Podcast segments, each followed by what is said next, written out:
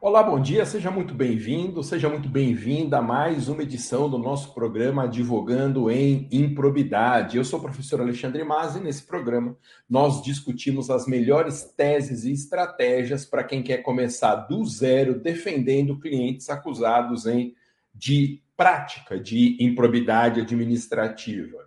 Lembrando que o objetivo dos meus programas é sempre estabelecer parcerias com você. Então, se aparecer no seu escritório um caso de improbidade ou eventualmente você já tiver algum cliente de improbidade, me procure para nós advogarmos juntos, fazermos uma parceria e aí eu atendo esse cliente junto com você, assinamos peças, enfim, o modelo de parceria que você achar mais conveniente coloque uma mensagem direta no Instagram para mim, falando sobre parceria e a gente aprofunda. Lembrando que no Instagram eu sou arroba.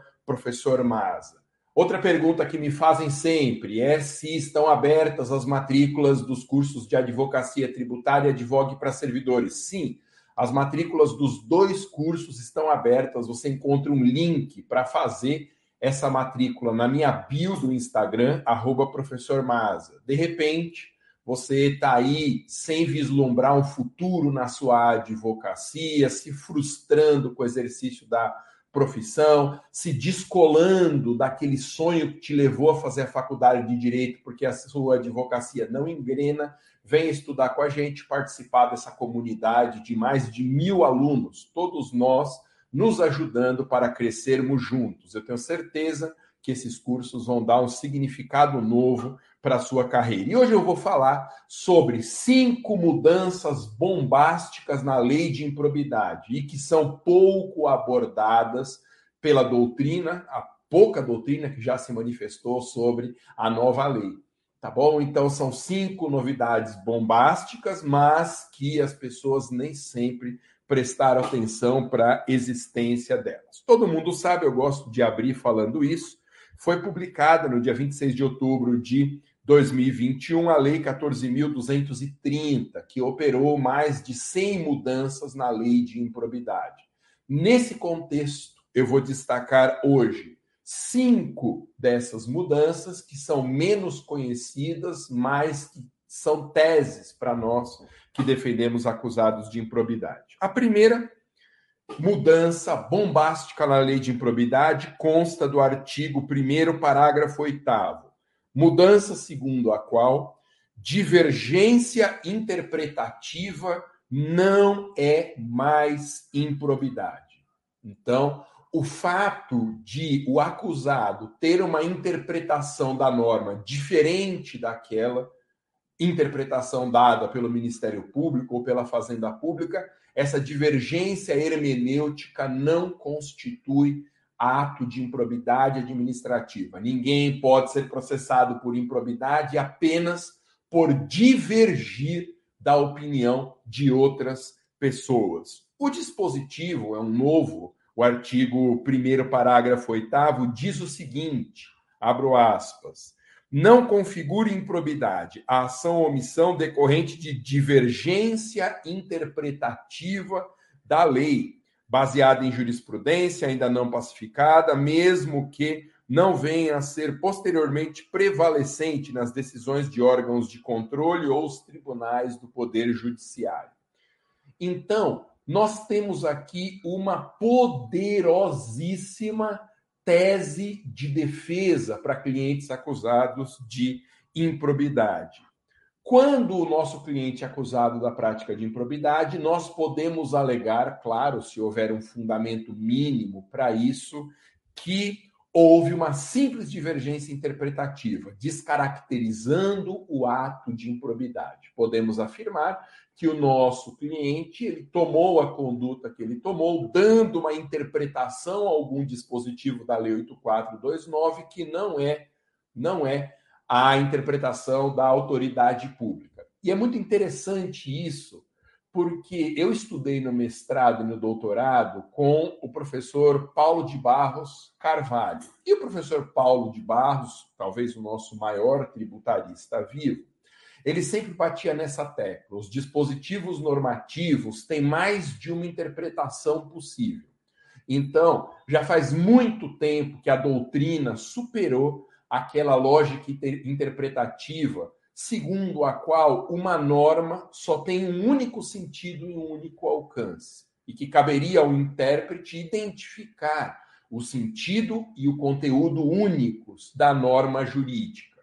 Mas hoje está pacificado já o entendimento de que uma mesma norma comporta diversas interpretações. Então, uma linha de defesa poderosíssima com fundamento nessa mudança passa a ser a alegação de que não houve improbidade porque a conduta do cliente se baseou numa simples divergência interpretativa.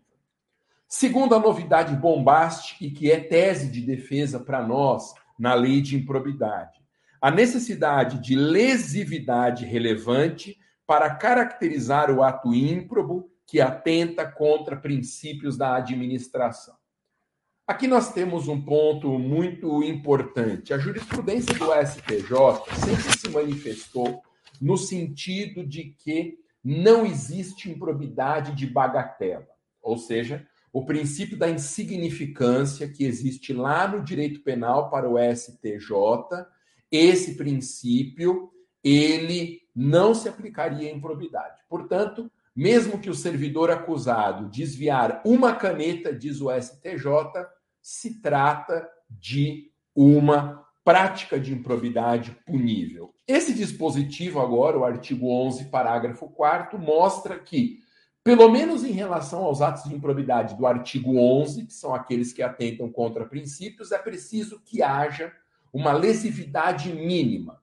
Vale dizer, algum impacto significativo sobre a norma violada. Então, imagine um exemplo.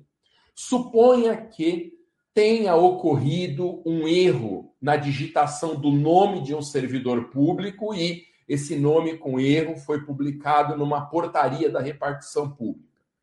Há um erro, um vício nesse ato? Sim. O nome do servidor foi escrito de forma divergente, portanto, uma violação, digamos, da legalidade, que é a obrigação que a autoridade tem de, ao praticar os seus, seus atos, observar todos os requisitos legais, o que nesse caso não aconteceu, porque houve um erro de digitação no nome do servidor.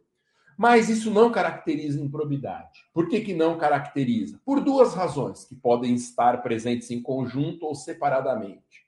A primeira razão é que não há uma relevância, um fundamento mínimo que justifique uma lesividade que justifique a caracterização desse ato ímprobo. Então, essa é a razão, mudou no dispositivo legal. E o que, que, diz o artigo 11, parágrafo 4 da lei de improbidade com a nova redação, segunda novidade bombástica? Diz assim, abro aspas, artigo 11, parágrafo 4.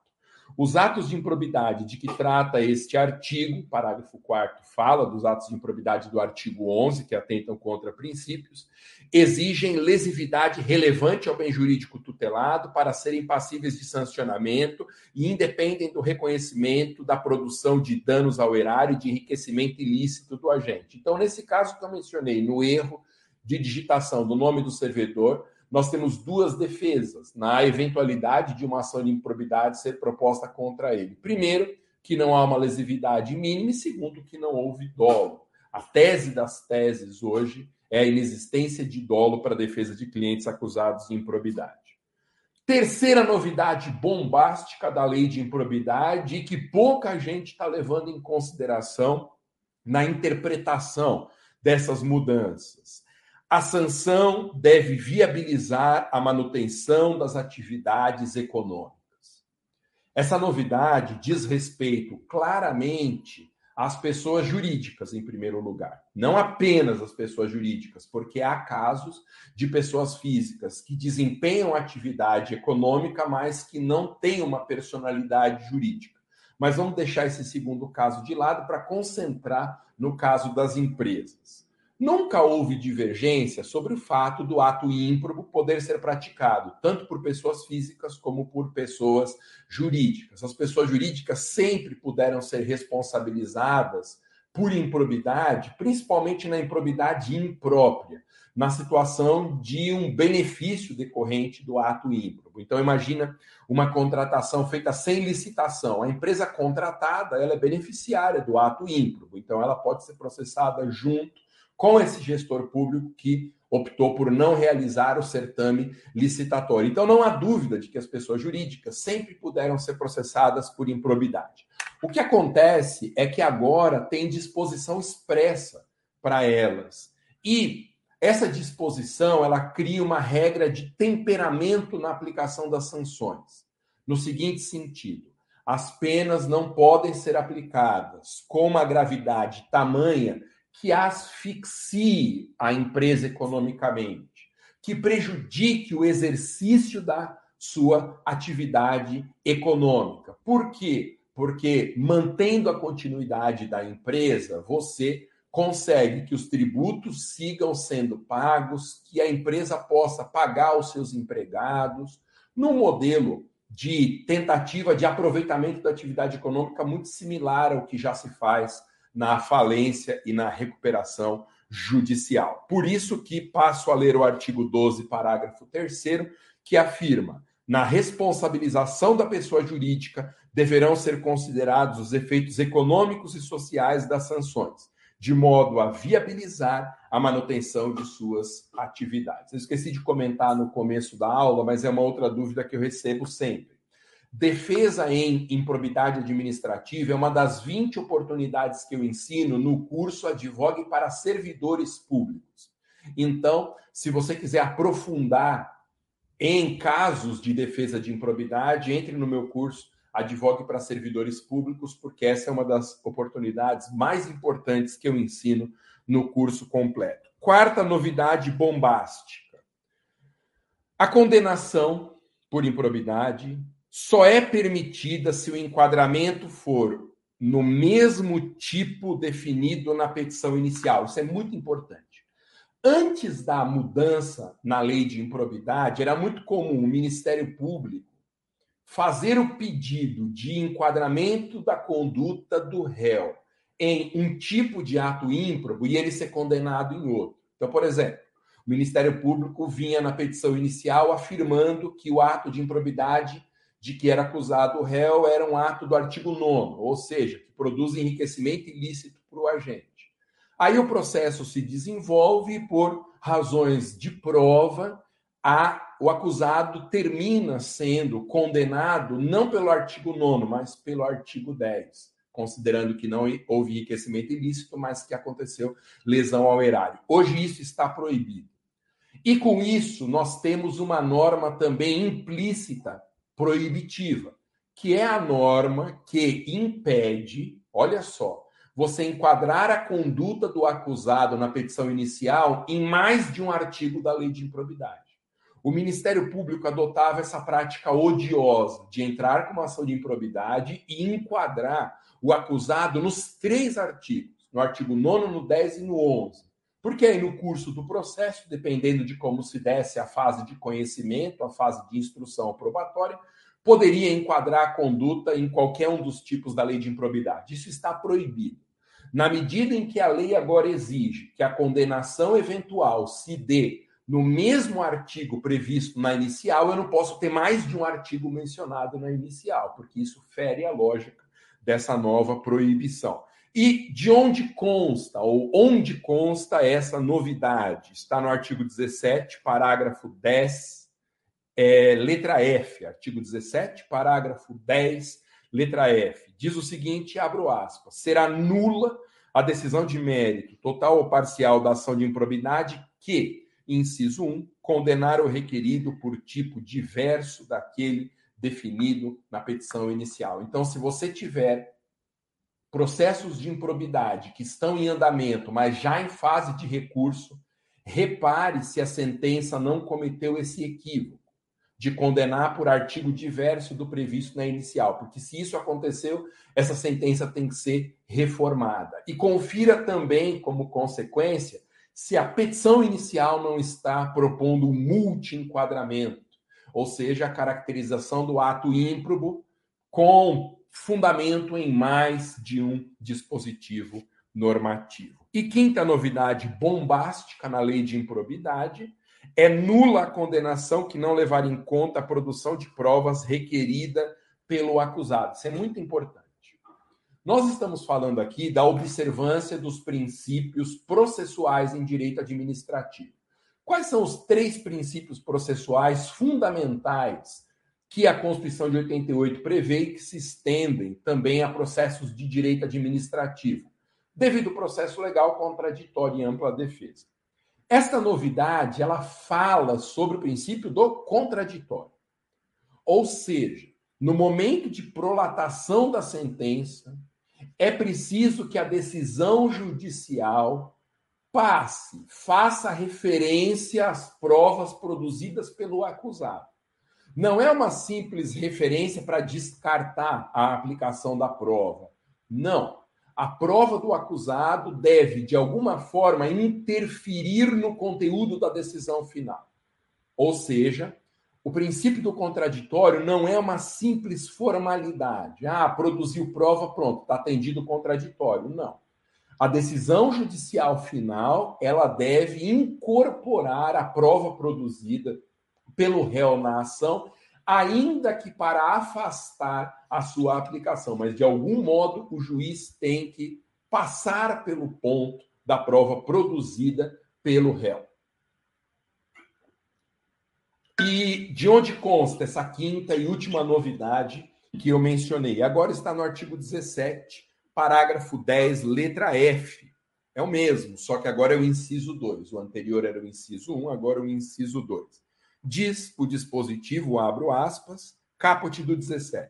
Será nula a decisão de mérito total ou parcial da ação de improbidade que, inciso 2, condenar o requerido sem produção das provas por ele tempestivamente especificadas. Então há aqui uma mistura entre a garantia do contraditório e a garantia da ampla defesa. Portanto, em síntese do que nós vimos hoje, Existem agora na lei de improbidade cinco mudanças bombásticas que são novas teses para a defesa de acusados de improbidade e cinco mudanças para as quais, ao meu juízo, a doutrina não dedicou a atenção devida. São elas: divergência interpretativa não é mais improbidade, artigo 1 parágrafo 8 há uma necessidade de lesividade relevante para caracterizar o ato ímprobo, artigo 11, parágrafo 4 A sanção deve viabilizar a manutenção da atividade econômica, artigo 12, parágrafo 3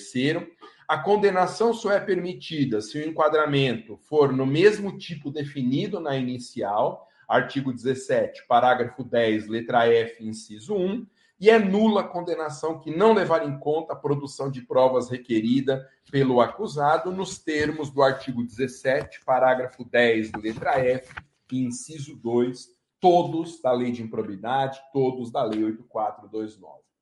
Lembro mais uma vez que o objetivo das lives, tanto advogando improbidade de sexta-feira às 11 horas da manhã, quanto advocacia tributária, terças-feiras, às 19 horas e 7 minutos. O objetivo dessas lives é fazer parcerias com você na advocacia. Então, se você tem um caso de tributário, se você tem um caso de improbidade no seu escritório, ou se ainda não tem, mas já deixe isso no radar, me procure para nós advogarmos juntos nesse caso. Manda uma mensagem direta pelo Instagram, porque aí nós vamos discutindo os termos dessa parceria. Seja para eu atuar como estrategista no seu processo, para a gente assinar petições em conjunto, para fazer um atendimento, uma consulta online, para eu elaborar um parecer, fazer uma sustentação oral. Enfim, existem dezenas e dezenas de modelos possíveis, mas eu quero advogar junto com você nesses casos. Importante, você já tem que ter o cliente e o caso. Não adianta a gente falar de uma parceria futura, mas eu quero fazer parcerias com você no futuro. Como que a gente pode encaminhar isso? Aí não tem como, tá? você já precisa ter o cliente, você já precisa ter o caso. Aí sim você me procura que a gente vai discutir os termos da parceria. Lembrando ainda que a defesa em improbidade é uma das 20 oportunidades que eu ensino no curso completo Advogue para Servidores Públicos. Eu tenho dois cursos de advocacia na minha escola, o Advocacia Tributária e o Advogue para Servidores Públicos. Esses dois cursos agora têm matrículas permanentemente. Então, você pode se inscrever agora no Advocacia Tributária, agora no Advogue para Servidores, porque de repente você está no momento que sente uma estagnação na profissão. Já pensou até em largar a advocacia para prestar concurso, para trabalhar no comércio, fazer outra faculdade, seja lá o que for. Esses cursos, eu tenho certeza, vão dar sentido à sua advocacia, para você se reconectar com aquele sonho que fez você optar pela faculdade de direito na graduação. Mas eu tinha uma expectativa, ela não se realizou. Meus cursos de advocacia vão te ajudar a encontrar um novo significado na profissão. Para você não pensar mais em largar a advocacia, afinal, você teve tanto esforço para chegar nesse ponto, não faz sentido você abandonar a advocacia. Venha conosco nos cursos da minha escola, que eu tenho certeza que eles são feitos para atender exatamente a sua necessidade. Valeu? Link para se matricular nos cursos está na minha bio do Instagram. Muito obrigado. Ah, um, um outro recado, um ultiminho recado aqui. De sextas-feiras, eu vou começar a alternar conteúdo nas lives. Então, a cada 15 dias, nós teremos a live advogando em improbidade. Mas intercalando com esses 15 dias, eu vou voltar a fazer o programa advogando para servidores públicos. Então, a semana que vem, sexta-feira, 11 horas da manhã, em vez de falar de improbidade, eu vou falar sobre advogue para servidores públicos, oportunidades, causas na defesa de servidores. Valeu? Terça-feira a gente fica fixo com a advocacia tributária. Sexta-feira, 11 horas da manhã, eu vou alternando entre advogue em improbidade e advogue para servidores públicos. Muito obrigado, valeu, bom final de semana. Até mais. Tchau.